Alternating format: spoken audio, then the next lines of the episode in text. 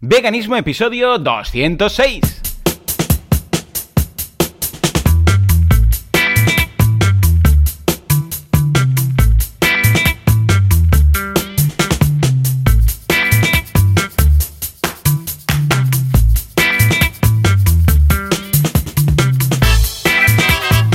Muy buenos días a todo el mundo y bienvenidos a Veganismo, el programa, el podcast en el que hablamos de cómo ser vegano sin morir en el intento, sin matar a nadie, sin hacer daño a nadie. Vamos, que todo muy bien y muy bonito en este mundo de gente que come cadáveres. Hoy voy guerrero directamente. ¿Quién hace esto? Joseph de la Paz de vitaminavegana.com y Joan Boluda, servidor de ustedes, consultor de marketing online y director de la Academia de Cursos para Emprendedores boluda.com. Y si todo va bien, porque la semana pasada tuvimos dificultades técnicas al otro lado del cable y del Mediterráneo, así ya os lo digo, de lejos está, tenemos a Joseph. Joseph, muy buenos días. Hola, ¿qué tal? Bien. Buenos días, Joan. Bien, Buenos bien, días, ¿cómo estamos? Muy bien, muy contento de ¿Eh? estar aquí. Sí, sí, la semana pasada. ¿Qué pasó con el teléfono? Tenías problemas técnicos, ¿no? Bueno, hubo problemas técnicos de internet. Eh, Eh, internet, internet. Debía estar con, debía estar con el COVID. Con el COVID No estaba sí. internet. Bueno, bueno, ya está. Más vale tarde que nunca. ¿Cómo ha ido esta semana, Sí, o mejor sí, dicho, estas semanas veganas, Joseph? Bueno, eh, ha sido interesante estas semanas. De de hecho, la- lo, lo único que pudimos grabar la semana pasada era que habíamos comentado el tema de el tema de la actualidad, de- que, que- que había sido muy había estado muy presente con el- eh, la cuestión de vivotecnia del eh, Sí, cierto. esos Que de hecho de Madrid, lo habíamos comentado. por aquí en breve, ¿no? Que nos vendrá a contar todo. Exactamente. Entonces, la semana pasada lo habíamos comentado un poquito, eh, pero realmente la semana próxima eh, ya lo hemos, eh, ya está confirmado con Lucía. eh, ella va, eh, bueno, haremos el programa con ella, nos va a contar ya de primera mano, porque ella ha sido realmente la persona que publicó la- el artículo que lo, que lo detonó todo. Así que bueno, ya lo vamos a dejar. Lo que sí que te voy a decir es que ya, mm, ya he recibido un par de mails. Sí. Un par de mails ya he recibido A ver, a ver, esta a última ver. semana ¿De qué? ¿De qué? de de qué? personas que me comentan eh, qué tal, que es que a raíz de lo de biotecnia, metal, he llegado al. Bueno, eh, una, una me ha dicho, he llegado al, eh, al podcast, no sabía cómo dejar un ¿en mensaje y me ha contactado a mí. Y la otra a través del, de vitaminavegana.com, he buscado información y que me quiero tal y cómo hago y preguntándome. Qué bien. O sea que, si a mí me han llegado ya dos emails, supongo que eh, habría que hacer un, eh, un repaso de todos los bloggers, podcasters y tal. Muy bien, pues fuerte Eh, aplauso para esta gente que nos ha encontrado. Gracias a. Bueno, ha sido un efecto colateral o por culpa de. Pero mira, nunca se sabe. A veces estas cosas saltan y puede marcar un punto de inflexión para muchas personas, ¿no? Sí, sí, sí, por eso mismo yo digo que, que realmente, bueno, eso es un debate muy largo, ¿no? Pero a veces estas, estas cosas que pasan, bueno, que, que por desgracia ocurren, eh, claro, por desgracia ocurre que se descubre un trato de un, una- un caso de maltrato o un caso Ahí como está, sí, esto sí. es más va- explotación, sí, sí, o ¿no? explotación infantil o cualquier cosa de estas que Pero a veces la una campaña puntual, y pum. sí. Sí, señor. A veces una campaña puntual sobre un tema muy determinado a alguien le choca mucho y le, le remueve las entrañas, le hace investigar y, y llega y llega donde tiene que llegar. Bueno, mira el caso que comentábamos de Taik hace un par de semanas, ¿te acuerdas? De que hablábamos de fugas de animales y del caso del elefante que marcó a toda la sociedad y dijeron qué está pasando aquí y a partir de ahí y de su sacrificio pues eh, surgió, vamos, una nueva era en la cual oh, ahora ya están prohibidos los, los animales de los circos, pero imagínate, sea, a veces es eso, es ese punto de inflexión cuando se rompe algo que la gente empieza a mirar, porque si no, pues mira, se corre un túpido velo y ya está. O sea que será interesante ver la, ide- la opinión y cómo lo va a enfocar todo, co- todo Lucía, que seguramente vamos a coincidir en todo, pero ya sabes que Lucía, vamos, siempre aporta mucha luz. Pues escucha, Joseph, yo tengo una buena noticia, que es que ya tenemos más de 25 profesionales que se han apuntado a, mm, al, al networking que estamos haciendo vegano. No sé si sabéis de qué va, pero esto lo tenéis en veganismo.com barra networking. Vamos a dejar el enlace. No, y Ay, sí, punto .rg. Bueno, si vais al punto .com creo que lo tengo redirigido, pero bueno, mejor, punto .rg. Sí, sí, sí, muy bien ahí. Eh, Joseph, eh, veganismo.org barra networking. ¿eh? Vamos a dejar el enlace porque esto de networking es así un poco anglosajón, pero vamos, N-E-T-W Orking con K, I-N-G, ¿vale? Pues bueno, el caso es que em, lo que os comentaba hace un par de semanas es que cuando me llega mm, algún proyecto o algún cliente o algo y necesito, yo que sé, un copywriter, necesito alguien que me haga la web, necesito alguien que haga algo en redes sociales, bueno, todas estas cosas, o incluso se me ocurre algo y digo, ay, me gustaría un programador que me hiciera esto para mí me molaría mucho, a ser posible, ya que nos tachan de endogámicos y tal, y de secta, pues a los profesionales a los cuales voy a, contactar, me molaría si fueran veganos, ¿vale? O sea, hay puestos, si necesito a alguien que me traduzca un texto, hombre, pues mira, puestos, se lo pido a un vegano, ¿qué quieres que te diga, ¿vale? Y, esto surgió hace cosa de dos, tres semanas, que, necesitaba a alguien que me hiciera un trabajo y se, y se me ocurrió a Lucía, ¿no? Porque necesitaba una copywriter eh, no es para un trabajo vegano, ¿eh? O sea, es para un trabajo normal, de, temas de marketing. Pero pensé, ostras, pues se lo pido a, Lucía, que parece que como que todo queda en casa, ¿no? Porque es, bueno, ya puestos que este dinero que le voy a pagar por el servicio, pues no vaya para, para pagar, yo sé, pues la industria cárnica, ¿no? Y entonces esto me llevó a la idea de decir, escucha, ¿y por qué no hacemos como un listado de gente y lo ponemos a disposición de todo el mundo para que cuando necesitemos a alguien, antes de nada, tiremos de este listado. Si luego ahí no encontramos a ningún profesional que nos encaje, pues entonces, mira, ya nos vamos, es la ley de la selva. Pero, hey, yo creo que puede ser chulo, ¿no? Y el caso es que podéis daros de alta, lo tenemos todo en, ah, como digo, um, veganismo.org barra networking, os dejamos el enlace, simplemente es un formulario en el cual os pido, pues mira, os lo pido, aquí os digo exactamente, el mail para que la gente os contacte, el nombre, la profesión, el país, que esto me lo comentó Joseph, me dijo, añade el país mejor, porque así, si necesitas que sea cercano, pues también. Y comentarios, si queréis poner algún comentario. Y ya está, ya tenemos de todo. Tenemos, mira, alguien que hace, mira, profesor de L, que no tengo ni idea de qué debe ser, ¿qué es L? L. A ver. Profesor L. es ¿Qué es? Él es español, lengua extranjera. Ah, vale, hombre. vale, vale, ya está. ya sé quién debe ser. Ingeniero acústico, e-commerce manager, cocinero y escritor, actriz. Ah, mira, una actriz. Contable, presentación de impuestos, jardinero y bloguero de cocina vegana. Traductora. Oh, mira, una traductora italiano, alemán e inglés. Oh, esto está muy bien. Programador de artes escénicas. Eh, y, esto, y titiritero. Sombristas. Ostras. Documentalista. Un documentalista. Oh, muy bien. Consultor de marketing online. ¿Eh? ¿Perdona? O una documentalista. O una, es verdad, cierto, sí, sí, sí. Consultor de marketing online, este debe ser yo, eh, debo ser yo porque también me, me di de alta. Ingeniera en multimedia, fotógrafo y ilustración vectorial, otro fotógrafo. Profesor de yoga, meditación y pintora. Diseño gráfico, ilustración y copy. Eh, diseño gráfico e ilustración, sociosanitaria, ingeniero de telecomunicaciones, experta en comportamiento y bienestar felino y fotografía, o fotógrafa, perdón. Eh, pues ya tenemos todo esto. De gente de Argentina, de Cataluña, de Colombia, de España, de, San Sebastián, de Finlandia, de Israel, que debe ser tú, y de Perú.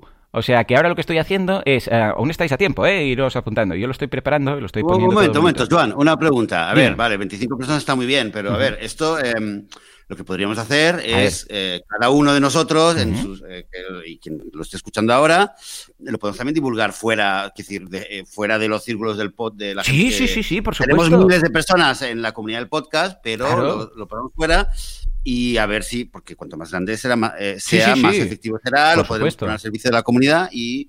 Sí, sí, esto va a ser gratuito abierto, ¿eh? O sea, esto va a ser, no vamos a pongamos, ningún negocio. Entonces, intentemos, intentemos divulgarlo, poner el enlace ¿vale? Veganismo.org barra networking, porque además el, enlace, no sé, por, algún motivo el enlace que pusiste en el grupo de, Facebook no, no funcionaba bien. Pero hubo alguien, no recuerdo quién fue, que luego lo puso en los comentarios. Oh, y bien. Puso el, enlace bien puesto, ¿vale? Barra networking. Esto redirige a, un formulario de Google eh, Forms ¿vale? Un, eh, a un formulario. Y esto, bueno, yo creo que es una muy buena idea. De, lo vamos, eh, se lo pasamos a amigos, en grupos de Facebook, en otros foros. Eh, y, mira, y al final tenemos un banco de datos, estará abierto y cualquier persona luego sabrá que, como decías tú, Juan, ¿no? Oye, que necesito yo un jardinero. Pues mira, si es un jardinero vegano, pues mejor, ¿no? Por supuesto. Luego, cuando sea el momento de la hora de hacer una pausa con el café y el, y el bizcochito, pues será un bizcochito vegano y lo disfrutaremos Ahí más. Ahí está, sí, señor. Además, totalmente de, acuerdo. Como, bien dices, el, dinero que le pagas a un profesional, eh, que, será muy bueno y obviamente que hablamos de, pagar por un servicio y que sea el trabajo esté bien hecho y tal, pero hombre, siempre mejor que quede en casa. Sí, sí, es que era eso de, a ver, es como cuando se apunta alguien a, los cursos, ¿no? En boludo.com que piensas, ojalá que sea de un negocio vegano, ¿no? O, bueno, yo, mira, fíjate, personalmente cuando alguien intenta contratarme pero es un negocio a ver, no es que no sea vegano, es que sea, yo que sé, un charcutero, evidentemente, pues, pues le digo que no, de forma muy educada, ¿no? Pero a veces es, bueno, es inevitable que alguien se apunte a los cursos y tenga, pues yo que sé, un negocio que es una pastelería o una charcutería. Claro, no, no voy a decirle, te, quito el acceso, pues sería muy raro, ¿no? Ah, pues en este caso es algo parecido, ¿no? El hecho de decir, hombre, si vamos a contratar a alguien, pues mira, es un extra. Es un extra, evidentemente os tiene que convencer como profesional, ¿no? Pero bueno, tiene este punto extra, este punto de más, que quieras que no, puede, puede ser de ayuda, ¿no? A ver qué.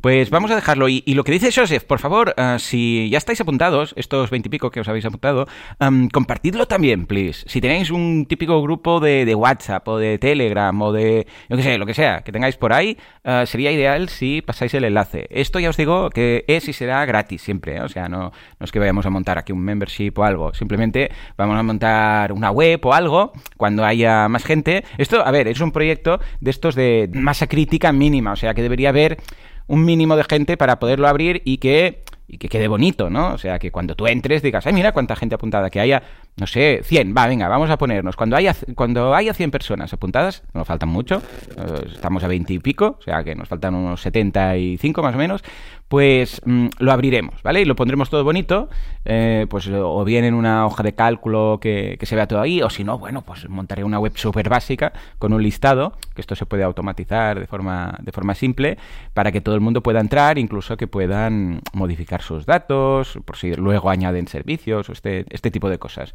Y, mm, ya está, pues, pues sería genial si lo compartís, porque cuanto antes lleguemos, antes lo abriremos y antes podremos empezar a contratar como locos. ¿Te parece? A favor, totalmente a favor. Pues venga, va. Me hace ilusión montar esto. Me hace muy ilusión montar esto, ¿ves? pues bueno, Joseph, dicho esto. ¿Y aparte de eso qué? ¿Y aparte de eso qué? Em, ¿Cómo te ha ido a ti la semana, aparte de este tema? Pues ha sido una semana de documentales, porque tenía unos cuantos acumulados, a raíz que la semana pasada nos preparamos el programa para hablar de Seaspiracy, que es lo que vamos a comentar hoy. Eh, la idea era eh, que también quería ver documentales como el de Tyke, luego también, ¿cuál más vi? El de que me comentaste tú. Ah, ah, ah. bueno, había dos o tres más, ¿vale? Los iremos comentando las futuras semanas. De estos que me habían quedado, ¿sabes? Mm, ahí almacenados. Y que muchos de ellos, es lo que también te quería comentar, están en Netflix. Y, yo también pensaba que ole la apuesta de Netflix que tiene para este tipo de, películas y documentales, ¿no? desde Okja a Conspiracy, Seaspiracy, Force of Night, bueno, todas las que tiene, ¿no? ¿Por qué digo esto? Porque mm, considerando la presión que hay de la industria, Ah, el hecho que Netflix se atreva a publicarlo y que diga, sí, sí, está en mi plataforma, siendo Netflix tan importante, porque todo el mundo lo conoce, la mayoría de gente lo tiene, etcétera, eh, claro, también podría haber eh, estado sometido hasta cierto punto a la industria a decir, quita esto, ¿sabes? Esto no debería estar aquí.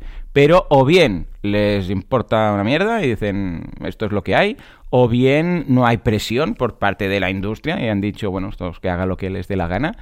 Ah, pero el caso es que está ahí. ¿Tú, ¿Tú qué crees, Joseph? Porque, o sea, ahí, ahí es una industria de mucho dinero, la industria cárnica y la industria del pescado y todo esto, que no haya habido ningún tipo de presión. ¿Tú crees que es que realmente no existe o es que a Netflix le da igual? No, yo creo que presión hay, presión hay. De hecho, se anticipaba antes de que saliera el documental de que hubiera, de que la industria del pescado en general eh, atacara y se pusiera como loca y lo ha hecho, ¿eh? Han sacado, han sacado un montón de un montón de, eh, de vídeos, de, de vídeo respuesta y tal. De, artículos, de, bueno, hay mucha gente, bloggers eh, que parece que no tienen nada que ver, o, y también muchas, muchas respuestas por parte de la... Hay un, hay un vídeo, a ver si luego lo vuelvo a encontrar, y lo pongo en las notas del programa, un vídeo que lo hace eh, Mike the Vegan, hmm. si alguien sí, hombre, lo conoce. Sí, sí, el de la barba pelirroja, ¿no? ¿Es este? Sí, sí, entonces hmm. él, lo que está haciendo mucho últimamente es... Eh, escoger, bueno, analiza estudios y análisis y tal, y entonces lo coge, los analiza, lo, lo, parte en pedacitos, lo, ¿vale? Y lo, contrasta con la realidad. Entonces ya hizo uno sobre, ya lo dijo él además, que, que, se estaba preparando una gorda por parte de la industria de la pesca. Y realmente, bueno, han sacado, han sacado varias respuestas por parte de empresas y compañías diciendo, bueno, el típico en inglés es, uh, ¿cómo se dice en español? El uh, Conspiracy Debunked, ¿no? El, uh, o sea, el documental no sé cómo sería ahora mismo en español, mira, me, Bueno, sí, sí, es... La palabra, ¿no? Como que está, sí, sí, sí. se demuestra que es una mentira, vamos, correcto. Que, que, es todo un, un, mito, que es todo falso. Eh, pero claro, es que te dan ahí unas cosas, te, te dan unos datos realmente de, de, de, en plan, bueno, es que aquí es que se dice que, mm, no sé, que hay tal dato que es el 45%, cuando en el fondo se considera, y te viene un dato, que es alrededor del 40% entre los meses de tal, tal. Bueno, o sea, unas cosas que bueno, ya a lo, lo mejor típico. tienen algo, pero vamos, que no hay, que tienen mm. poco, ¿eh? O sea, que, y esto lo digo, mira, ya entrando en el tema ya de Suspirasi, pues, eh, que una de las cosas que más, mmm, creo que más valor eh, tenemos que darle a este documental es que eh, quizás a diferencia de otros documentales veganos que están uh -huh. muy bien y que son muy importantes, pero creo que en Suspirasi se lo han trabajado muy bien el tema de los datos y de eh, ser, por un lado, un documental que tiene mucho impacto y que te deja, te deja impresionado cuando lo ves, dices, hostia, Dios mío, y te llevas las manos a la cabeza, pero por otro lado no caer en un sensacionalismo de dar datos o exagerar los datos o darlos aunque no los exageren, uh -huh. darlos de una manera que se puede entender eh, de otra, se puede uh -huh. entender de una manera equívoca, ¿vale? Totalmente. Esto es, eso es una tentación. Yo creo que cualquier persona que haya hecho un, un vídeo o un artículo o que uh -huh. se ha puesto a discutir en un grupo de Facebook, esta tentación la tenemos, ¿no? Sí. Decir, va, tienes este dato, lo presentas de una manera y porque, porque lo haces más grande, porque al fin y al cabo sí, es, sí, sí, es tan terrible. Y esto, claro, es una tentación, pero es muy peligroso porque luego, claro, vienen, te pillan, te dicen, ah, ves, ves, ves. Mm. Entonces creo que aquí, eh, eh, especialmente más que en otros documentales, donde quizás esto era más problemático, aquí se lo han trabajado muy bien. Sí, pero bueno, ya te digo, ¿eh? pues muy, vamos, eh, imparcial que lo hagas, siempre hay algún dato que te van a decir que no porque tal, o sea, mm, en serio, o sea, por muy, muy, muy imparcial que intente ser, eh, cuando intentan hacer un, un, debunk de estos, o sea, un desenmascarar, ¿no? Para entendernos del de, sí. documental, sí. te buscan, ¿eh? Te buscan. Mirad, antes de nada, y para empezar, vamos a leer la, la descripción de, de, la Wikipedia, aunque sea, para que os hagáis una idea de qué va el documental, ¿eh? Dice, la película muestra el impacto humano en la vida marina, como los desechos marinos de plástico, las redes fantasma, que son estas redes que quedan perdidas por el mar, y la sobrepesca. Y cita un estudio en el cual las redes de pesca constituyen el 46% de la mancha del Pacífico, de basura, imagínate tú. Seaspiracy rechaza el concepto de pesca sostenible, que aquí hay chicha, y critica varias organizaciones de conservación marítima como el Earth Island Institute y la etiqueta esa de Dolphin Safe y las certificaciones de pesca sostenible de la Marine Stewardship Council. La película aboga por las reservas marinas y la eliminación del consumo de pescado. Y el documental también cubre la caza de delfines de Taichi, la caza de ballenas en las islas Feroe y la esclavitud dentro de la industria pesquera en Tailandia. Tengo que decir que esta peli la vi con mis peques, o sea, lo vimos, bueno, no, con la vi con Laura y con Jan. ¿Vale? Y Laura mm, se puso a llorar como una loca cuando lo de las ballenas. Lo de las ballenas es muy crudo. O sea, la pesca final Uh, la sangre, to buah, todo es, se puso a llorar, que mi hijo está más preocupado por su madre que por lo que pasaba en la, en la, mm, en la tele. Pero vamos, que mm, es factible verla con, con niños. Hay algún puntito, sobre todo al final, que no, pero depende del niño, como siempre, ¿eh? depende del niño. Hay algunos que pues sí, algunos que no. Claro, cuando son muy pequeños igual se van a aburrir con los datos, porque hay veces que pues salen científicos explicando y tal, y no van a decir, bueno, esto me da igual. Y el punto final de lo de las ballenas cuando las, uh, las acorralan y empiezan a machetazos, a matar, pues esto es, es demencial. Luego Laura estaba toda la, o sea, incluso tuvo pesadillas. Con lo que, bueno, yo lo que haría sería mirarla primero y luego ya decidís a ver hasta qué punto vuestros hijos o vuestras parejas podrían, podrían verlas. ¿eh? O sea que esta sería un poco la, la situación de este, de este documental. Uh, Joseph, ¿cuál es tu valoración global? Bueno, valoración global. Hay muchas cosas que, que comentar de, de esta. Hombre, de pero es positivo. A mí me gustó mucho. Me refiero que a mí sí, me gustó sí, mucho. Sí. Creo que está muy bueno. bien realizado y muy acorde a Cowspiracy. Es decir, empieza muy igual, ¿eh? Me pareció, vamos, lo mismo. Que dijo, ah, yo me preocupaba por el medio ambiente, lo de las uh, pajitas de plástico, que tal y cual. Recogía en la, en la arena de la playa, recogía basura, todo esto. De la misma forma que en Cowspiracy empieza diciendo, yo siempre cierro la luz cuando salgo de la habitación, cuando cierro el grifo del agua cuando me me lavo los dientes para no perder agua, no sé qué, y entonces empezó a tirar de ahí y los dos hace igual, ¿eh? darse cuenta que esas cositas que hacía eran una, una nimiedad total comparado con el tema de la industria y el tema de no sé qué y el tema de la industria cárnica o en este caso la pesquera y tal, ¿no? Y entonces es cuando empieza a investigar, empieza a preguntar y bueno, es que vemos un paralelismo brutal con Conspiracy, porque hace exactamente lo mismo. Se va a las asociaciones, em, ¿Eh? No, pero me refiero que va y dice a los de las etiquetas o no sé qué y les pregunta, y el tema de las redes y el tema de la pesca y todos se quedan callados, porque claro, él entiendo que cuando tramita esta entrevista, pues una entrevista que la tramita como un poco ambiguo, sí, venimos a hablar de tal, pues si no, ya no le dejarían entrar, y entonces ahí entra en jaque y todos se quedan, mm, pare usted por favor las cámaras, ¿vale? Y es cuando te das cuenta que, sí, sí, todos simpáticos, todos una sonrisa de oreja, de oreja a oreja, hasta que les hace la pregunta y les cambia completamente la cara, no sé qué, y aquí se acaba la entrevista y tal y cual. Y es cuando pone el dedo en la llaga. O sea que, aunque no digan lo que no pueden decir, se ve clarísimo, porque es que además es una pregunta que viene a cuento con, con eh, la argumentación de preguntas que está haciendo. Está preguntando, ¿y esto? Sí, ¿cómo podemos minimizar el impacto? Vale, ¿y esto? ¿Y el tema de las redes? Y ahí, ¡boom! Es cambia la cara, pero, ¿sabes? Cuando como cuando pillas a un niño, mintiendo, pues igual, igual, es tan descarado como un Conspiracy. En general lo veo muy bien, además hay un cambio del Dr. Greger, que siempre es apreciable, o sea que yo quedé encantado y creo que es de esos documentales que tenemos que ver, todos los veganos, para recargarnos un poco las pilas. Eh, para recordar por qué hacemos lo que hacemos, porque en muchas ocasiones nos cansamos. O sea, en esas etapas del veganismo que comentábamos con Lucía, hay etapas que dices, es que no quiero ni, decir que soy vegano, que me dejen en paz. O sea, es que ya no quiero ni...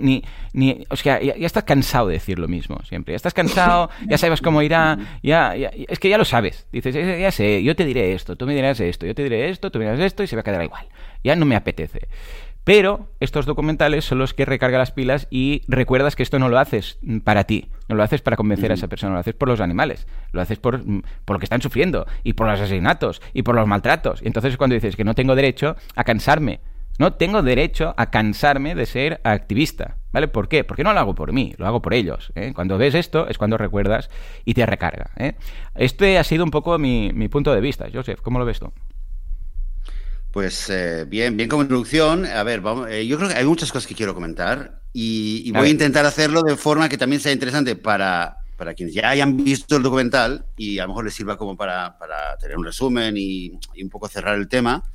Y también que sea interesante eh, sin, y, sin estropear la experiencia de, ver este documental a quien todavía no lo haya visto y desde luego recomendamos que la gente vaya a verlo, ¿vale? Entonces, el nombre, ya el nombre, es verdad que el nombre y recuerda mucho a Causpiracy, porque es el mismo juego de palabras.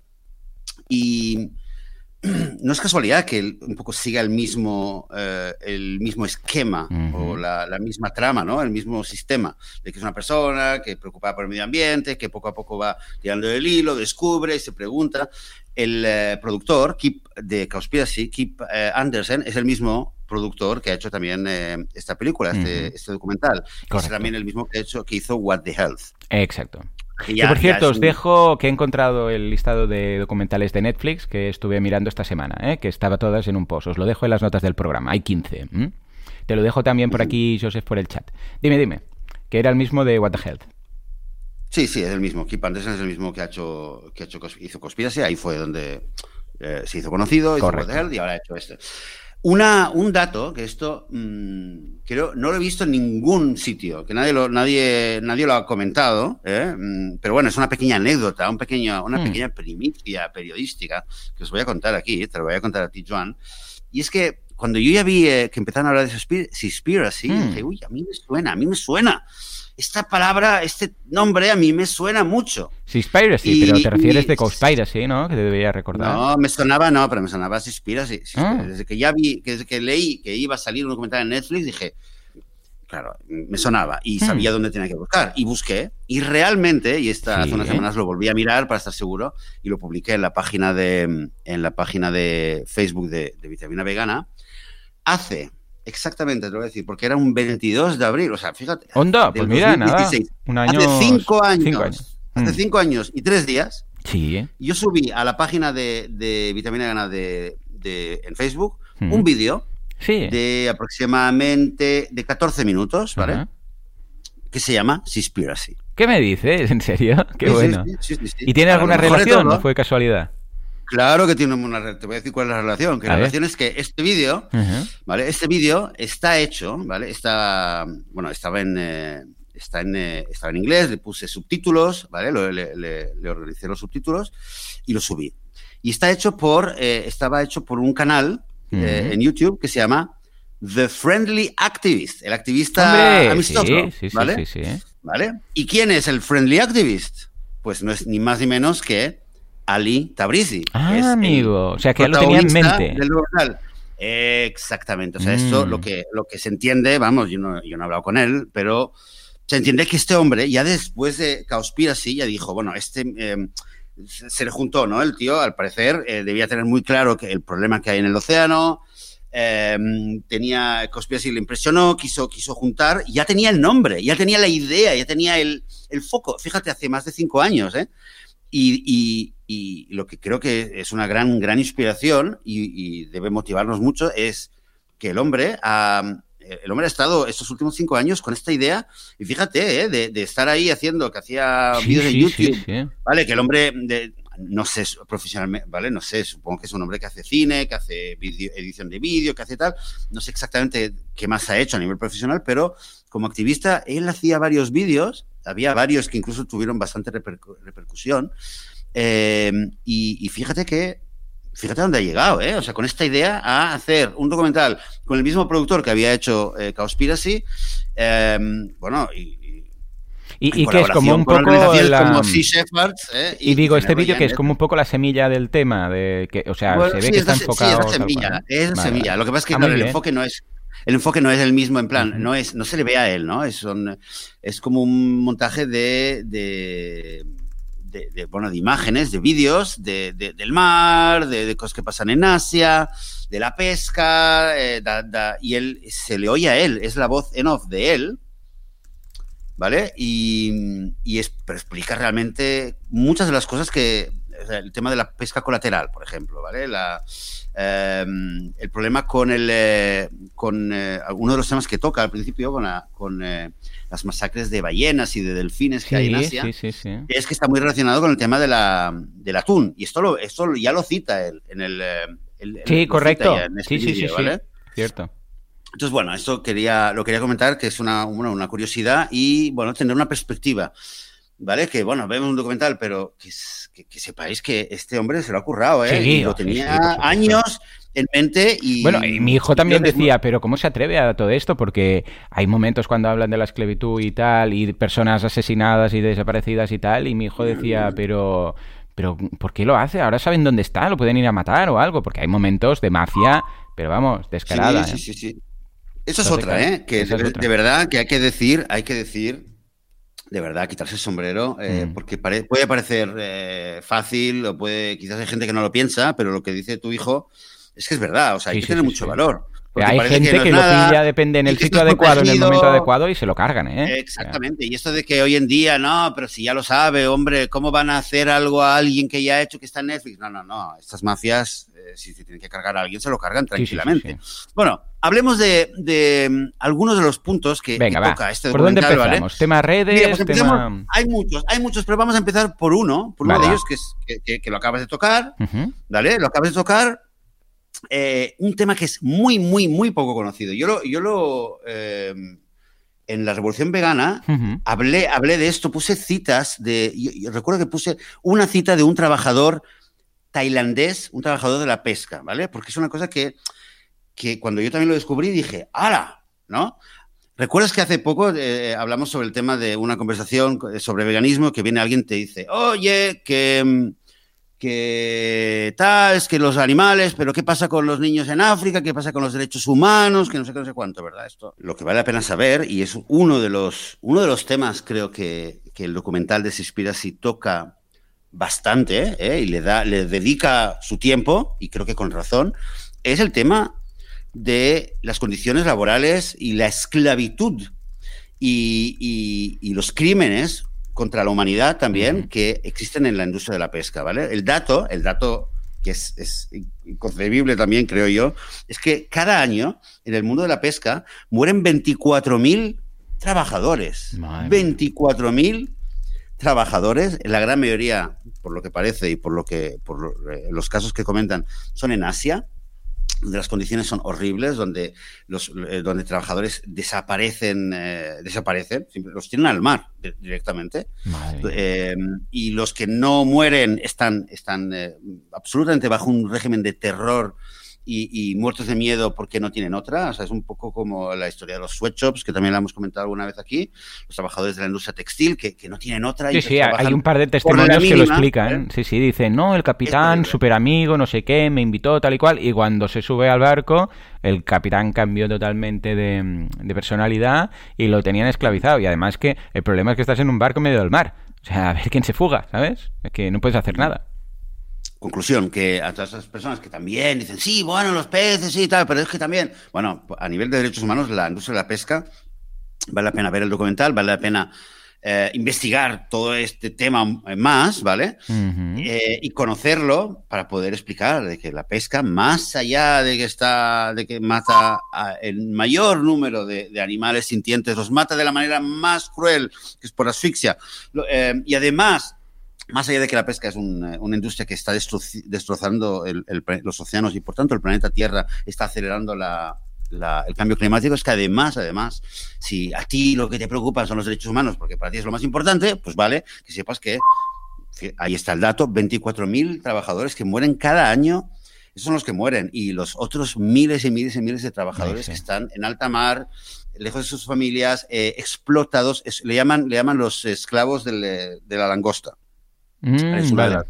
En, en, ¿vale? Es una, uno de los términos que, que, menciona. Entonces, bueno, creo que ese es un tema que lo toca, lo toca bastante, eh, le dedica su, su tiempo, su, su, momento en el documental y creo que es un, muy importante, creo yo, que lo haga. Eso es uno. Y luego quizás, bueno, volviendo un poquito más hacia el al, al principio está el, el, eh, el tema del plástico, ¿no? Que realmente empieza un poco con el tema de a él se le ve eh, recogiendo eh, plásticos, ¿no? En la playa. Uh -huh. eh, y bueno, ya, a partir de ahí empieza a mostrar que, bueno, está claro de que esto no tardaría siglos, ¿no? En, en limpiar eh, un porcentaje muy pequeño de, de, lo que es el plástico en las, en las playas. Y realmente se da cuenta de que, obviamente, esta no es la solución, empieza a investigar y el, el, dato, que es, es un dato que en círculos veganos quizá ya lo hemos visto y lo hemos hablado muchas veces, ¿no? Las pajitas. Ay, que ahora todo el mundo está con, con las pajitas, claro. que claro, no es una pajita porque esto es el plástico, que si las tortuguitas, que no sé qué, todo el mundo, ah, muy chulo, ¿no? Y yo conozco mucha gente que no es vegana y, y, me dice, hey, oye, ¿sabes que me he comprado un set de pajitas de bambú y no sé qué uh -huh. en Amazon? Ah, mira, estás contento, ¿eh? Me lo dicen como, hey, vegano, estás contento, ¿eh? Venga, a ver, tú también. hey, las pajitas. Las pajitas representan el... Espera, que no lo 0, iba a decir 0,3%, pero no. No, no, más, más. El 0,03%. Sí, sí, 0 0,03%. Sí, esto me sorprendió se mucho, calcula, ¿eh? porque ¿eh? hubo una época aquí que se van a prohibir porque no sé qué, y la gente pensando a ver proveedores de pajitas de estas de, desechables eh, que, que, sean como de esta especie de papel o cartón para, para luego poder no sé qué y tal y cual, y cuando vi que era el 0,03 dije, por el amor de Dios, es que es, eh, que es enfocar la atención donde no interesa, es rollo, vale. vamos a meterle la culpa a la industria de las pajitas para beber mmm, uh, bebidas y que no miren para acá. Y los de la industria de las pajitas deben haber flipado, deben haber dicho, pero nosotros qué hemos hecho, ¿de dónde, no, le, ¿de dónde nos ha venido la hostia, no?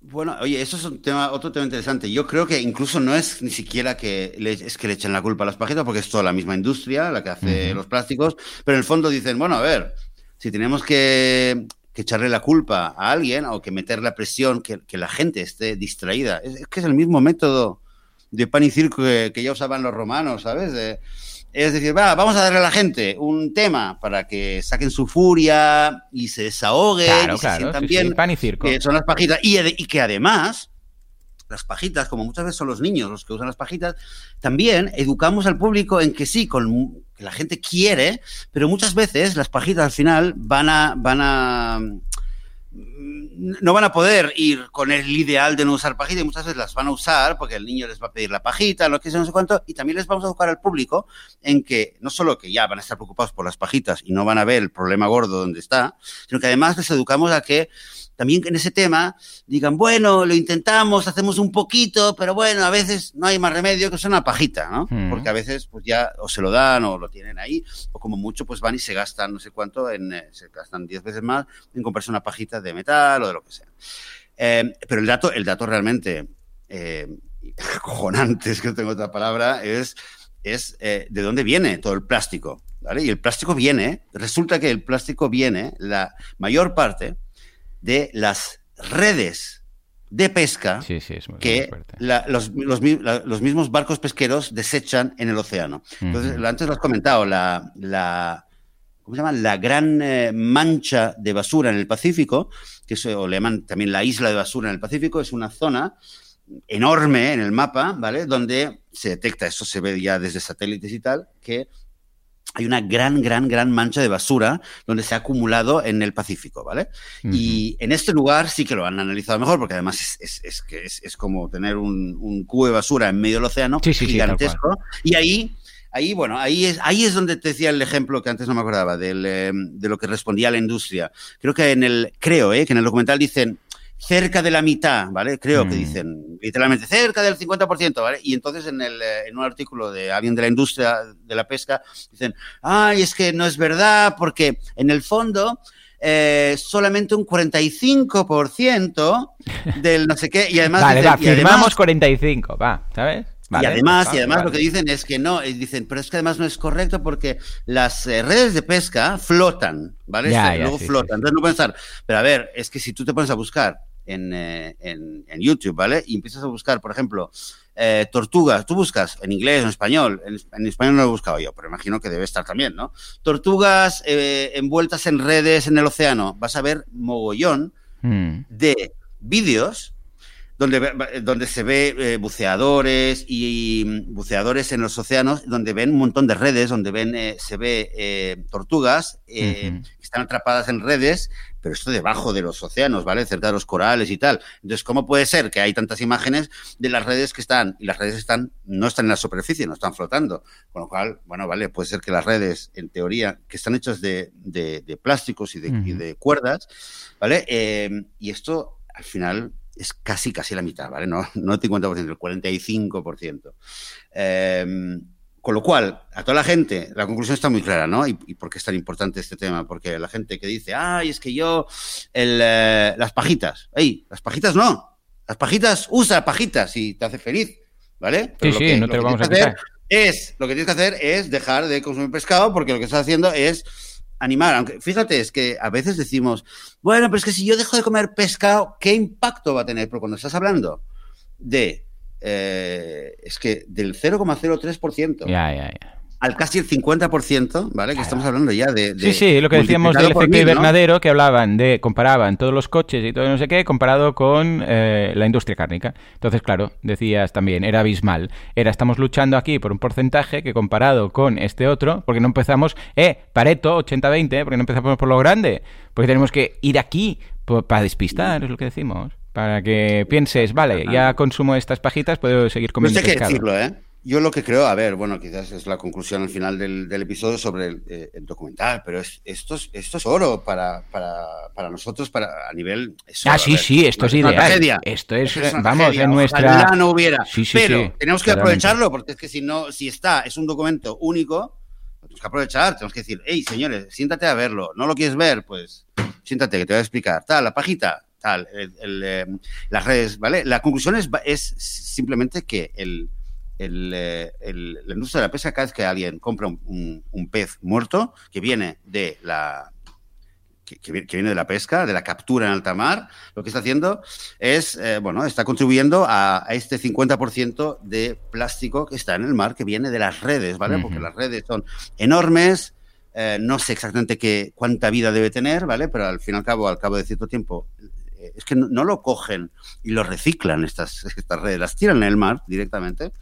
y, y destroza. Esto sin hablar ya también de otro de los temas muy importantes que, de los que habla en el, eh, en el documental, que es el tema de la, de la pesca, de las, grandes, de las redes, lo que hacen, eh, cómo destruyen realmente eh, el océano, porque lo que, hacen realmente en la, eh, en la industria pesquera es que tienen unas redes realmente gigantescas donde, eh, donde realmente se llevan por delante todo, todo tipo, forma de vida eh, que hay en el, en el océano. Y lo hacen además arrastrando las redes, ¿vale? Lo hacen arrastrando en la superficie de los océanos. Entonces lo que hacen en primer lugar es destrozar la vegetación que hay eh, en el fondo del mar, lo cual, por supuesto, tiene un, eh, supone un gran problema para todas las formas de vida que dependen de las plantas para vivir. Eh, a nivel ecológico destruye realmente todos los beneficios ecológicos que puede hacer el océano porque, porque si no están las plantas de abajo, pues todo ya se desequilibra. Y finalmente, aparte de que captura una cantidad impresionante de animales, de, de peces, lo que hace además es capturar un gran, gran porcentaje de peces que no están destinados para consumo. ¿vale? y Mm, principalmente vale. lo que más se- siempre se ha hablado es, eso es lo que es la pesca colateral y sobre todo muchos, eh, muchos eh, mamíferos, muchos grandes peces, ¿vale? Delfines, ballenas, tiburones, que son, o sea, las redes son tan, tan gigantescas, Sí, tan sí, gigantescas, sí, ¿vale? Que es que arrasas Cabía- como si ¿Qué era? ¿Todo Notre como Dame? si estuvieras- o- ¿Qué decían? Lo- que en una red cabía, no sé, creo que era una iglesia o todo Notre Dame o algo así. Sí, sí, ponían una com- una comparativa que podías arrastrar. Sí, sí, no sé sí, si era un campo de fútbol, pero inmenso, ¿eh? Yo no me imaginaba, porque cuando lo estudias en el cole te dicen las redes de pesca, no sé qué, pero es que son inmensas, pero, o sea, No, son arrasan con son- todo. Arrasan, arrasan. Son kilométricas, Sí, arrasan sí, con todo y el, el- la destrucción que dejan detrás es, es, es horrible, es horrible. De, de nuevo, ¿vale? Es la superficie, las plantas que hay debajo, es remover todo el, es remover todo el, el suelo, toda la tierra, todas las plantas que hay debajo, es, es eh, capturar cantidades impresionantes de peces y sobre todo la pesca colateral, o sea, eh, eh, animales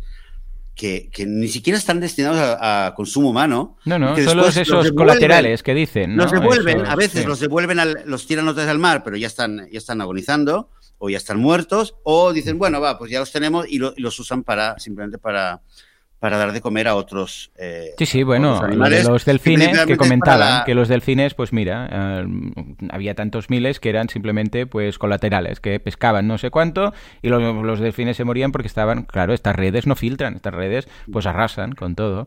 Y entonces decían, no, es que estoy en contra de lo de los delfines y no sé qué, pero comes pescado. Bueno, pues que sepas que estás matando delfines. ¿Por qué? Porque de la forma en la que se pesca, pues se capturan también delfines y estos delfines mueren sin luego, o sea, para nada. Es la muerte más inútil posible. Y claro, esto mi hijo también ¿eh? se, le- se quedó, ¿eh? Con esto mi hijo y dijo que, mm, que, oh, pues mira, ahora lo voy a decir. Cuando alguien me diga, ah, no, pero yo no sé qué, ¿te gusta? Dice que dirá, ¿te gustan los delfines? Y claro, que no le gusta un delfín. Sí, qué bonitos, no sé qué. Pues si comes pescado, que sepas qué tal. Y yo digo, bueno, bueno, espera, vamos a trabajar este, vamos a trabajar este argumento para que mm, sea más convincente, pero él, claro, lo vio esto como, o sea, se le abrieron los ojos aquí Yo- y dijo, wow, Yo, ¿sabes? no me yo lo lo imaginaba. entiendo, ¿eh? Sí, sí, yo lo entiendo. Yo, de- después, yo cuando descubrí esto, después de, de escribir la, la revolución vegana, fue una de las cosas que lo hacía todo el tiempo. Iba la gente y tal, y conocer el tema del atún, porque sobre todo los, los delfines comen atún. Entonces, muchas veces cuando, cuando van a, salen a pescar atún, eh, Ujú. ¿vale? Ahí es donde principalmente pillan más delfines y los matan. Claro. Entonces decía, ¿tú comes atún? Que sepas que en cada lata de atún hay un, hay un porcentaje, hay un delfín muerto. Un dato que dan en el, en el documental. En, solamente en la, en la costa oeste, en la costa occidental de Francia, ¿vale? Cada año matan 10.000 delfines como pesca colateral. Cada Mm. año. Sí, sí, sí. solamente, ¿vale? Los pesqueros de Francia. Y en el mundo entero, la estimación que se hace es que cada año mueren 300.000 cetáceos.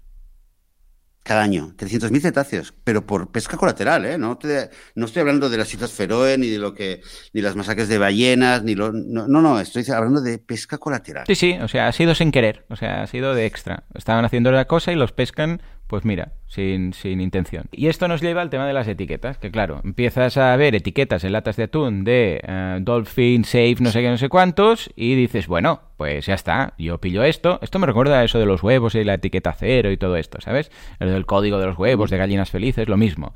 Porque dices, bueno, hay aquí una etiqueta que pone que no se han matado delfines pa- para, para pescar estos atunes. Y dices, bueno, pues ya te sientes bien, compras eso y ya está. Y entonces aquí eh, el documentalista dice, Ali dice, vamos a hablar con los que dan esta etiqueta. Y sale un señor súper feliz, ¿vale? Con una sonrisa de oreja a oreja, con una barba así que dices, es un marinero feliz. Y le dicen, bueno, ¿esto cómo se hace? Dice, bueno, estos hay unos, unos ojeadores, no sé cómo lo dice, unos que revisan a ver qué ocurre. Y dice, ¿y estos cómo lo hacen? Dice, van a todos los barcos a los que se les otorga esta etiqueta. Y dice, no, no, no. Esto, los barcos, eh, el capitán dice que no se han pescado delfines y ya está, y nos lo creemos. Y dice, pero no se hacen comprobaciones. Dice, bueno, hay estos observadores que van, eh, no, a todos, porque sería imposible, o sea, es que no hay gente como para hacerlo. Y dice, lo que pasa es que, claro, también se les puede sobornar. Y a veces, aunque estén ahí y lo vean, se les soborna. Y, yo lo decía con una facilidad y con una felicidad. Y digo, este hombre sabe lo que está diciendo. Dice, entonces no hay ninguna forma de, saber exactamente que, esto es cierto. Dice, no. Esto nos, creemos al capitán, que el capitán del barco dice, no se ha matado ningún delfín. Entonces, claro, piensas, ¿pero de qué, de qué demonios sirve esta etiqueta? O sea, no hay observadores. Cuando hay algún observador, es puntual. Y cuando hay observador y puntual, se le soborna. Y no hay forma de saberlo, entonces ¿por qué se da esta tarjeta, no? Eh, o sea, esta, etiquetita, ¿no? Entonces el hombre quedaba ahí como un poco, bueno, claro, porque nos estás diciendo tan felizmente que esto no sirve para nada, esto quedé alucinado, además con la felicidad que lo contaba ese hombre. Yo, yo estaba pensando, ahora no sé si este hombre está con nosotros o está en contra o es un feliz ignorante que está soltando aquí esto y cuando sus jefes vean lo que acaba de decir en el documental mm, va a durar menos que, menos, ¿vale? ¿Cómo, ¿Cómo, viste todo el tema este de las etiquetas? Son ambas etiquetas, ¿eh? Las que antes os comentaba.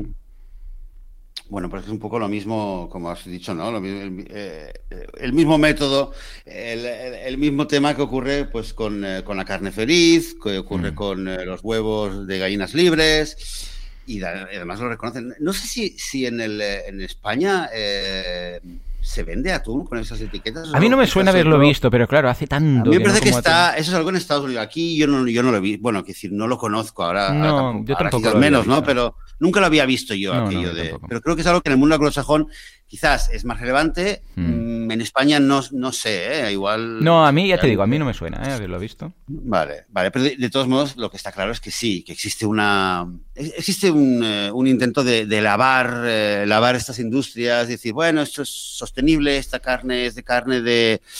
De, carne no sé qué, carne feliz. Bueno, es un poco como el, como el, tema de las vacas que comen, que comen césped, ¿no? Por cierto, estoy. ¿Te acuerdas que te conté hace. Hmm hace algunos meses, ¿no? Creo que hablamos aquí del documental Besar el suelo, besar la tierra, Kiss the Soil. Eh, que un poco es un documental que también Netflix que habla de la agricultura regenerativa.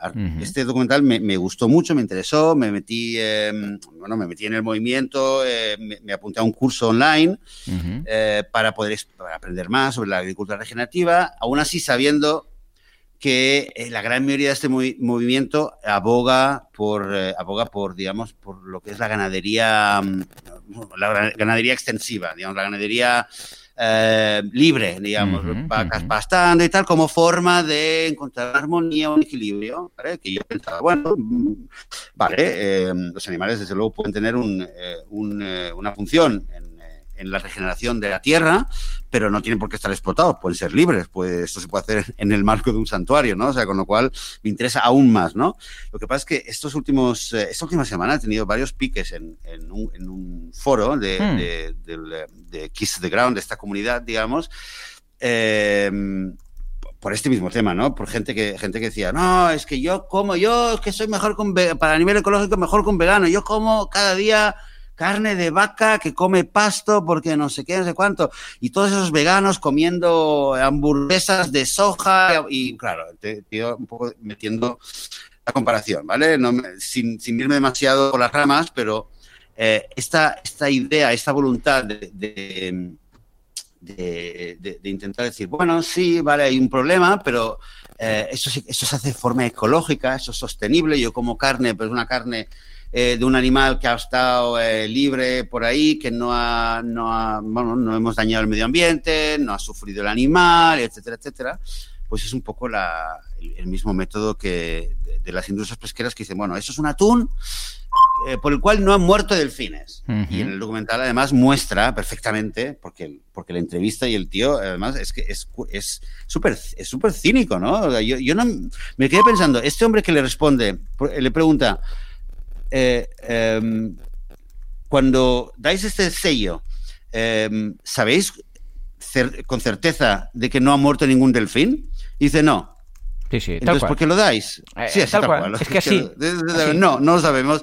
Y, y luego le hace un par de puntas más, como intentando eh, discernir exactamente por dónde va. Y, y a mí me, me, dejó descolocado ¿eh? cuando le respondió. Quizás lo tenga que volver a ver.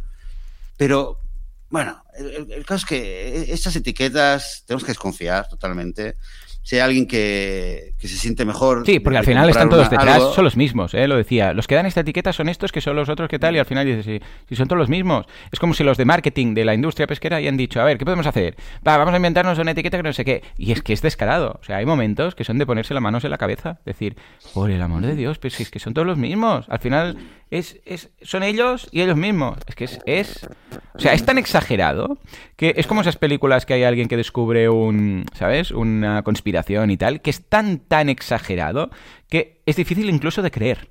¿Sabes? Ese punto que dices, ¿cómo? Está diciendo esto así por toda la cara y dices, es que es tan fuerte que cuando lo cuentas, la gente puede pensar, no lo has entendido bien, no, no, esto no puede ser. O sea, no es que sea una pequeña mentira, no, no, es que es tan, tan brutal que no, que no. O sea, que la gente puede incluso dudar, o al menos los que no quieren creérselo, ¿sabes? Ok, seguimos, seguimos con otro tema que creo que es muy importante que el eh, documental toca. Eh, yo te diría que casi a mí me hubiera gustado que, que profundizaran un poco más en esta, en esta industria. Eh, principalmente Seaspiracy habla del, del, mar, sí, ¿vale? Por el nombre, y habla de la pesca. Pero claro, en cierto momento dice, bueno, eh, con todos esos, esos, problemas que estamos viendo, quizás, eh, dice el protagonista, quizás eh, existe una solución para poder consumir pescado de una manera sostenible, que no sea, que no cause tanta destrucción, etcétera, etcétera, ¿no? Y entonces se dirige a examinar lo que es la acuicultura, que la acuicultura mm. es, es, es la cría de animales marinos, ¿vale? Como en granjas, digamos, como la ganadería, pero de peces, o sea, no salir a capturar eh, los peces en alta mar, en el océano, sino simplemente ya criarlos de antemano eh, en, en unas instalaciones. Básicamente, la acuicultura puede hacerse o en, en piscinas, ¿vale? Que es uh -huh. lo que se conoce como piscifactorías principalmente, o la otra forma es en eh, grandes jaulas marinas que claro. están cerca de la costa. Eh, que, que es, es, otra, otra cosa horrible, pero, pero bueno, es, es, es, el otro sistema, ¿vale? O en, o en el mar, en, en, jaulas que están delimitadas, donde están, eh, son como grandes redes, ¿vale? Imagínate, y donde hay miles y miles de animales que están todos ahí metidos en el mar, pero están controlados y no pueden salir, ¿vale? Eh, entonces, claro, examina esto y para llegar rápidamente a una conclusión que además solamente con las imágenes ya se, uno, un poco creo que las imágenes hablan por sí solas. Eh, no es una solución por, eh, por, varios temas. En primer lugar, porque estos animales, eh, los animales de consumo, eh, los peces de consumo son en su gran mayoría son carnívoros, con lo cual les tienen que alimentar con otros peces más pequeñitos. Y estos peces más pequeñitos, ¿dónde los sacan? De mm. la pesca. O sea, que tienen que salir igualmente a pescar peces pequeñitos para darles de comer a los peces que están en las piscifactorías y, o en las jaulas marinas. Eso en primer lugar, o sea que tienen que hacer eh, este, este, doble trabajo, digamos. En segundo mm. lugar, es el tema de, de, la, de la, muy rápidamente lo, lo, menciono, la gran polución que esto supone para, eh, para el océano, sobre todo para, en las jaulas marinas. Imagínate que eh, están hacinados miles y miles de peces en una jaula marina en medio, en, cerca de la costa y les tienen que dar, eh, bueno, les tienen que alimentar, les tienen que dar antibióticos, les tienen que dar hormonas, ¿vale? Porque mueren, da, da un, da un porcentaje, una cifra que no recuerdo ahora mismo, creo que, no sé si son 30% de los salmones, y no recuerdo si es en jaulas o en piscifactorías, uh -huh. pero un porcentaje muy, muy elevado de peces mueren en esas condiciones, porque las condiciones son tan terribles y están tan, tan hacinados, no pueden, no pueden nadar eh, libremente, están pegados unos con otros, eh, hay mucha agresividad, un poco el mismo problema que hay con las gallinas eh, en cautividad, que tienen que cortar el pico para que no se, de, de, la tensión y del estrés, no empiecen a pelearse entre ellas, claro. pues un poco lo mismo pasa, solamente que a los salmones, por ejemplo, eh, no les pueden eh, cortar el, el pico, entonces simplemente hay una mortalidad muy, muy alta básicamente eh, la conclusión es que la acuicultura no es una solución porque realmente contamina en, eh, en, una, eh, en un porcentaje muy alto también contamina el océano. Uh -huh. Además, además de que tiene, sobre todo las jaulas marinas tienen una, un impacto muy grande también en los, eh, en el resto de especies, porque además muchas veces hay agujeros en las, en las jaulas y hay algunos peces que se escapan y esos peces ya están modificados genéticamente. Y que también dan eh, una pena cuando los ves ahí. Sí, dan pena. Es que eso es lo que decía, que las imágenes, cuando ves imágenes de la... De sí, el pescado ahí que se lo estaban normalmente, comiendo. Normalmente lo ves y a la gente que dice, no, no, a mí me lo dijo una persona, ¿eh? Sí, sí, ya, pero no, mira, yo como, yo como sí, peces, yo como peces de piscinas, como diciendo, yo no, no hago nada, los crían en piscinas, con lo cual el océano yo no, lo, no le hago nada. Claro, le enseñas una foto o un vídeo de cuatro segundos, que esto es muy fácil de encontrar en YouTube, ¿vale? Piscifactorías, buscas un poquito en YouTube y se lo enseñas y dices, mira, que sepas que de aquí viene. Y ves un montón de peces que están todos súper hacinados y están súper... Es, enfermizo realmente. La prueba es que la mortalidad es enorme, ¿vale? Alrededor del 30% en salmones. Recuerdo, recuerdo este dato, ¿eh? Y mira, yo hace unos... Hace bastantes años tuve un alumno de español eh, que en la primera clase, cuando, cuando hablábamos, nos conocimos, me, eh, le digo, bueno, ¿y tú qué haces? ¿En qué trabajas? Me dice, yo soy, soy buzo. Ajá, soy vale, buzo, vale. buceador profesional. Y yo, ah, qué bien, qué bien, qué chulo, ¿no? Y cuenta, cuenta, ¿y qué haces? ¿Qué haces? Y yo pensé, a ver si este va a ser de, de National Geographic, ¿no? Y, Claro, claro, claro. Sí, sí, sí. ¿Y en qué trabajaba? Pues este trabajaba en el puerto. ¿vale? Y era un buzo reparador de jaulas marinas. Anda. Eso es lo que ves. hacía él. Él, él iba al puerto, tenía tres, Bueno, esto días a supongo que semana. no comía pescado de, de, de piscinas, ¿no? Porque Este, si... este vegano, no lo sé, este vegano no es. ¿eh? Porque No, no era el panorama De hecho, era de pena, ¿eh? O sea, ¿sabéis lo- las imágenes mucho. típicas de las granjas donde están ahí las gallinas hechas una mierda, todas con el pico cortado y entre ellas sin plumas porque se pelean? Lo mismo, rollo pez. O sea, igual, igual, los, los peces que estaban Pero- que... Bueno, es que estaba medio No sé, es una pregunta. ¿Tú crees que la gente que trabaja en un matadero mm, es No lo sé, vegetariana? no lo sé, pero... Mm, pero no sé, ¿eh? Buah, qué asco. No sé, no sé. Es que da, Es es que da asco. Ya no es de... Es que da asco co- pensar en que ti- tienes que comer eso. Y aquí es donde entra el doctor Greger, por cierto, que es cuando comenta todo el tema del mercurio y de los metales, de, de los peces y bueno... Sí, eh, sí, sí, que todo ese eso. es el- Hay el un tema puntito, que- ¿eh? Si te fijas aquí, temas salud, lo han tocado así de Raskins, un poquillo, ¿no? Ah, ¿Cómo lo viste? Pero creo que es muy importante. Sí, Yo creo que es muy sí, importante. Era el último pie. tema que me había apuntado pa- para comentar. Eh, de los grandes temas. Toca, toca muchas cosas más y bueno, no hemos hablado aquí de lo que es el desarrollo de la trama, ¿vale? Eh, lo que decías al principio, del cómo él va descubriendo la conspiración, pero sí que, sí que ese es uno de los temas que creo que había que comentar. El tema de que al final, bastante hacia el final, después de describir todos estos horrores, creo que es, es lo lógico, que tiene que hacer un documental que al fin y al cabo pretende eh, cambiar el comportamiento de la gente, lo que tiene que hacer es decir, bueno, muy bien, has visto estos horrores, ¿y ahora qué? Cuando la gente ya en los últimos 15 minutos empieza a preguntarse, ¿y ahora qué? ¿Y qué hago, no? Porque si también en las piscifactorías tampoco esto, y esto no sé qué, y esto no sé qué, y los, eh, las etiquetas de sostenible, pues tampoco, entonces ¿qué hago? Entonces, claro, la conclusión es básicamente que no tienes que comer eh, pescado, ¿vale? En Claro, primero, no tienes que sí, comer sí, pescado, y directamente. lo ataca de tres, yo creo que lo ataca, lo que recuerdo yo del documental, lo ataca de tres, de tres eh, enfoques diferentes, el tema de, de- la salud y de comer pescado o no. Uno, el tema del sabor, ya, eh, ¿verdad? Que habla con, creo que habla con una con una mujer que tiene una empresa que hace productos de que son como productos veganos con sabor a mar, ¿vale? Y que esto hay bastantes en el mercado.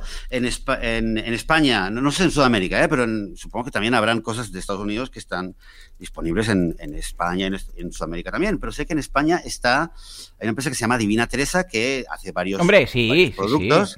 Sí, sí. Habrá más, ¿eh? Y siento, no es por hacer publicidad a nadie, no, es la que me viene a la cabeza.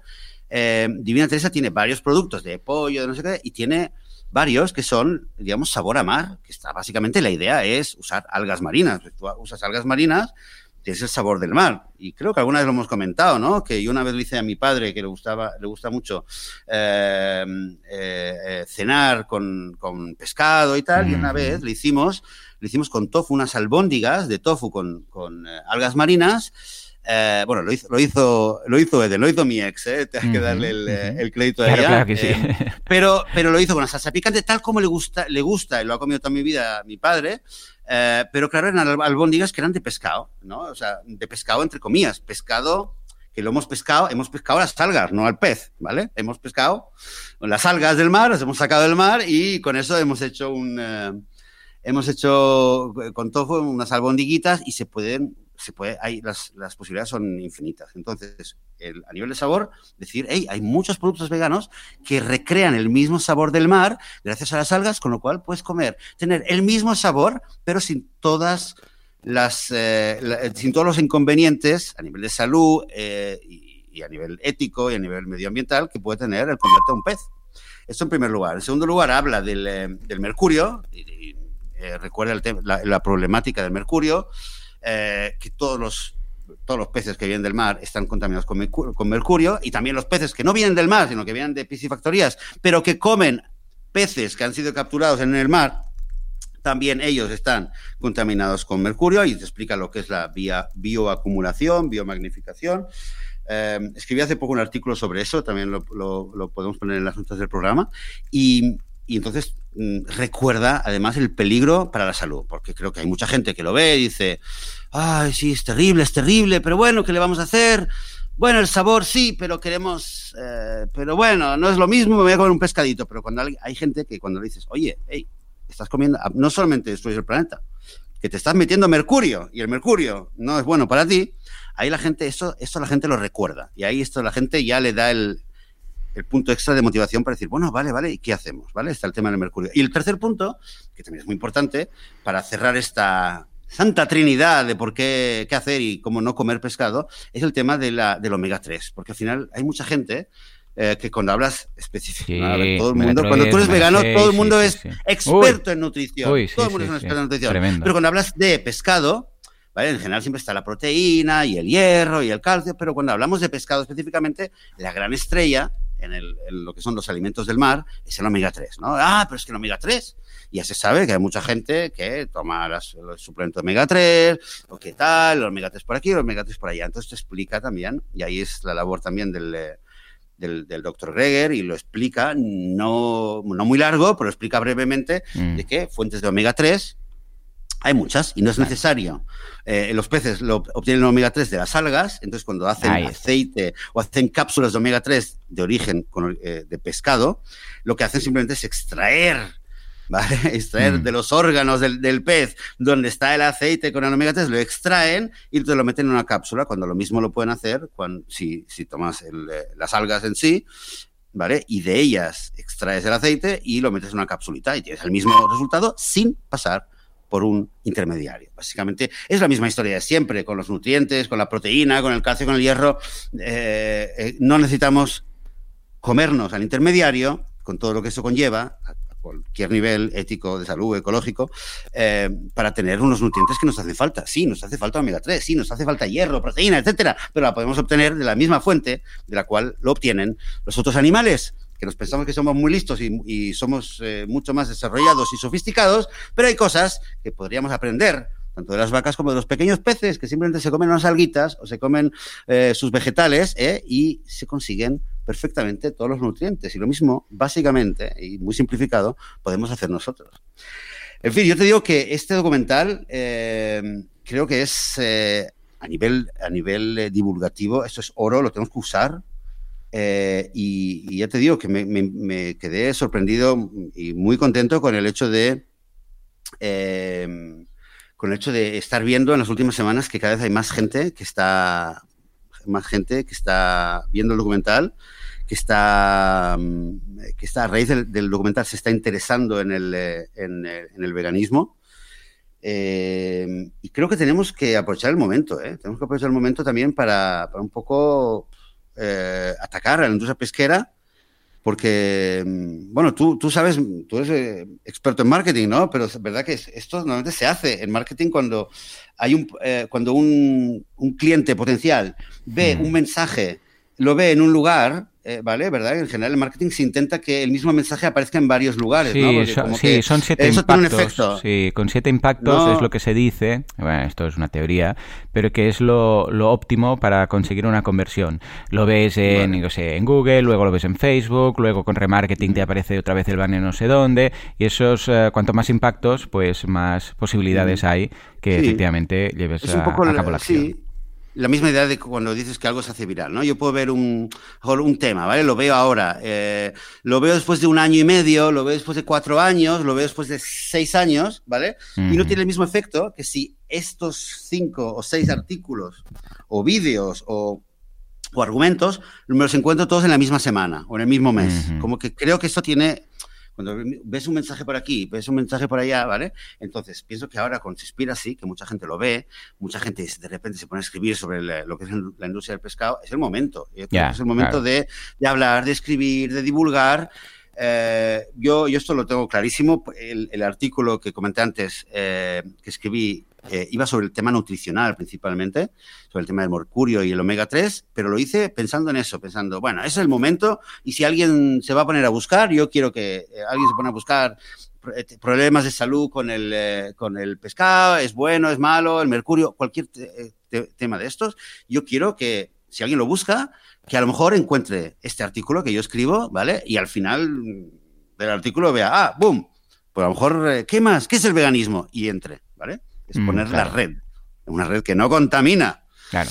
Al contrario, ¿vale? Y pienso que, mm, que, este, este, documental hay, hay, que aprovechar el momento, hay que enseñárselo a todo el mundo, hay que animar a la gente a que lo vea, hay que ponerlo en casa y invitar a la gente a verlo, porque, porque es que si no, Es una herramienta más que tenemos en nuestro cinturón de herramientas, es lo que decíamos. En el momento en el cual detectamos a alguien que creemos que gracias a este documental pues puede pasar al camino del veganismo, ideal. Yo lo veo muy completo, muy equilibrado, tiene unos, unos toques extras como el tema de la salud, de la esclavitud y tal, que dan como para investigar más, pero que tiene que situarse. En este caso estamos hablando, como en el caso de Conspiracy, del medio ambiente. Luego hay algunos toques de crueldad animal, hay algunos toques de extras, de otros caminos, pero que, escucha, estamos hablando del 95% del documental es tema medioambiental. Y lo otro es, mira, aquí hay estos hilos. Yo creo que presenta al espectador unos hilos para ir tirando de ahí, por si acaso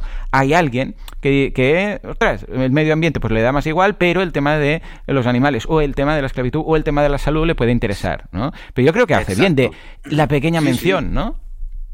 Totalmente. Yo creo de, a ver, no, no quiero no quiero decirlo eh, públicamente eh, para dar no querría dar armas a nadie en contra en contra del veganismo en contra de los animales, ¿no? Pero esto es, eh, pienso que está, el documental está hecho, bueno, de hecho lo comenté antes, Alita Brisi, la persona que, que, el director del documental, es el protagonista del documental, eh, es un activista, ¿vale? Es, claramente está hecho con, un objetivo altruista de, detener la masacre de animales, ¿vale? Y por supuesto de la destrucción del océano, todo lo que conlleva, pero está hecho con un objetivo. O sea, está hecho con, un, eh, con una mentalidad de activismo, de, de, luchar, como una herramienta para luchar. Entonces, creo que está muy bien hecho y, además cinematográficamente está muy bien hecho. O sea que si no lo habéis visto y pensáis, bueno, es que si, no sé si llamar a unos amigos y verlo y tal, mm. esto engancha, ¿eh? engancha a los, a los pocos minutos que, es, que empieza el documental, esto engancha, ¿no? Eh, es decir, que es muy... Está, es muy americano en el sentido este de que, de, que, de que te engancha. No es uno de esos documentales que puede estar muy bien, pero que se hace pesado, y es muy largo, tienes que leer mucho y son entrevistas muy largas, muy profundas. No, esto, esto es muy, el ritmo es muy rápido, mm, es muy digestible, muy, muy digestible y en ese sentido ideal para poder compartirlo y, y que más gente lo vea. Totalmente, sí, sí, sí. Pues ahí, de verdad, muchas gracias a los eh, que han hecho, los productores, a los realizadores, al director, a todos los que han hecho posible este documental y a Netflix por tener el valor de subirlo, porque es algo que igual ahora, hoy en día, pensamos, ah, da igual, porque Netflix no sé qué. No, no, estoy seguro que Netflix ha tenido tantos problemas, pero bueno, debe formar parte también del negocio de Netflix, porque estoy seguro que eh, no es el único eh, o la única temática un poco delicada que tocan, porque tiene documentales, tiene películas de otros temas también que, escucha, cuando empezamos a ver la gente en, en temáticas como, yo qué sé, pues desde el transgénero a temas de homosexualidad y tal, que estoy seguro que les debe llegar amenazas a diario a Netflix de quita esta serie o te, o te pirateamos el sistema. O sea, estoy seguro, pero seguro, seguro, ¿eh? que esto debe ser su, su día a día. Bueno, también, también, tiene, mm, también tiene documentales y series... Eh, más derechista, digamos, o más, También, también, sí, eh, sí. más de consumo de carne, que vale, a mí también hay gente que me ha dicho, ¡eh, has visto tal! Una- no me acuerdo cómo se llama, hay una de, Hmm. de- de- de filetes, ¿no? De una serie documental sobre un chef que es- solamente come carne y cómo se hace el, el- el filete perfecto. Hay también de esas cosas también, y también, quizás sí, es sí. Y más, forma de más equilibrar y Mm. bueno, pero vale, sí, desde luego eh, un, un aplauso a los que lo han hecho y a Netflix por ponerlo, por divulgarlo y sí, esto es la esto es lo que hay. Pues lo recomendamos, creo- lo recomendamos, creo ¿eh? sí. Y Oye, recordamos ¿ponemos que tenemos enlace, los 15... enlace Ujú. personalizado. Sí, mira, vamos a dejar el enlace, vamos a dejar dos. Uno de veganismo.org barra, ah, vamos a poner mar, ¿eh? Mar, porque así ya esto os dirige al, al documental de, de Seaspiracy, lo digo porque es más fácil escribir mar, ¿eh? Y otro que va a ser am, veganismo.org barra am, Netflix. Y ahí vamos a dejar un enlace a una entrada de un blog, de un blog vegano, que hace una recopilación de 15 eh, documentales veganos que tenemos en Netflix en estos momentos. Que creas que no, pues mira, para pasar el fin de, bueno, lo que queda del domingo, Ah, bueno. pues será más que Sí, bienvenido, sí. ¿vale? Bueno, está en inglés, sí, está en inglés este artículo. sí, pero bueno, Eh, hay los títulos. Mm. Y ahí, ¿los has visto? Yo estoy- lo estoy mirando. No sé si yo todos he visto de estos en la Spanish. mitad más o menos. He visto como la mitad. Sí, ya, es que yo lo veo todo en inglés. Sí, sí, la mitad más o menos. Hay y alguno está, que me ha- ¿de verdad? ¿Perdona, cómo? Sí, sí, estoy mirando. Ah, oye, y hay uno, bueno, hay uno que no es vegano. Yo creo que este no es vegano, el de. mm, ¿cómo Bueno, se titula este? El Best de- Vegan Netflix Documentaries. He supuesto que sería. Sí, el de Michael Pollan, el de Michael Pollan. Yo lo vi, yo lo Yo, vi. por No ejemplo, sé el si de. Mirad, hay, para que os hagáis la idea, ¿eh? The Game Changers, ya hablamos aquí. What the Health también. Conspiracy, evidentemente. Earthlings, un clásico. Forks Over Knives también. Blackfish, este no lo vi, por ejemplo. Okja, sí, que es la película. Peace, Sí, eh, que no es un Peaceable documental, Kingdom, este pero no. bueno, no es un documental. Peaceable Kingdom. Luego, Begu, eh, Begucated. Begucated, este es nuevo. Fat Ese es muy bueno. ¿eh? No, no, ese es, anti- es, ¿Cuál? es viejo, ¿eh? Begucated. Muy sí, sí, bueno, pero a mí está en el listado. mucho. Digo que este no lo he visto yo. Sí, no, no, sí, no sí, sé sí, si es nuevo o muy viejo. bueno. Luego Muy Fat bueno, Sick bueno. and Nearly Dead está así. Fat Sick and Nearly Dead 2, que es la segunda parte. Food Inc., este también lo vimos en su momento. Bueno, lo mencionamos. Vegan Everyday Stories. uh, Hungry for Change y In Defense of Food. O sea, estos de aquí. Os los Ah, dejamos. vale, por vale. si- Vegan Everyday Stories no está en Netflix, ya lo dice aquí, pero es muy, es muy buena esta también, la de Vegan eh, Everyday. Eh, y la de, sí, en Defense of Food, sí es la que yo he visto, que es un- una miniserie de cuatro, Hmm. de cuatro, eh, creo que lo comenté incluso aquí, eh, es muy interesante, pero el primer son cuatro, si es el que yo creo, eh, de Michael Pollan, el mismo, el mismo autor. Em, son cuatro episodios y el, eh, cada uno de ellos va con un elemento, es en plan eh, fuego, ai- fuego, agua, eh, tierra, aire, ¿vale? Ajá. Y en fuego, Hmm. eh, en fuego habla, la mayor parte del tiempo habla, habla de, de carne, ¿eh? De- de- habla de carne, de la cultura de la carne, del asado y tal, y lo dice, dice, soy consciente de que, de que hay que reducir el consumo de carne y soy consciente de que hay que hacer carne, tiene que ser sostenible, pero pienso que en, en- en cantidades pequeñas, no tengo, él dice, yo no tengo problema, y menciona el tema de la, de la ganadería, o sea, el tío- se ve que el tío, bueno, lo, lo- tiene, ¿no? Es consciente, lo menciona, pero dice, bueno, pero para quien quiera comer carne, entonces habla del asado. Luego los otros tres eh, capítulos son muy interesantes. De hecho, el, el que habla del aire Eh, habla mucho sobre el pan y esto fue un poco lo que fue para mí el detonante para eh, ir y aprender a hacer Ah, sí, el me acuerdo. Que te pilló ahí. Sí, sí, Sí, sí. ese sí. fue este documental, sí, sí, sí. Bueno, pues nada. Muy, muy recomendable. Más allá de que el primer episodio yo tuve, yo lo pasé, lo, lo pasé rápido porque había escenas que no me apetecía ver y tampoco Ya, me interesaba. sí, pensé, pensé en dejar la serie, pero dije, vale, le doy una oportunidad y luego en el segundo episodio fue realmente muy, muy interesante. ¿eh? No, eh, fue muy interesante, aprendí mucho. O sea Pues que, venga. Vale, Vamos pues eh, veganismo.org barra Netflix y veganismo.org barra mar. Efectivamente, mira, acabo de crear los, los archivos, eh, digo, los eh, redirección, las redirecciones, o sea, Vale. qué ideal.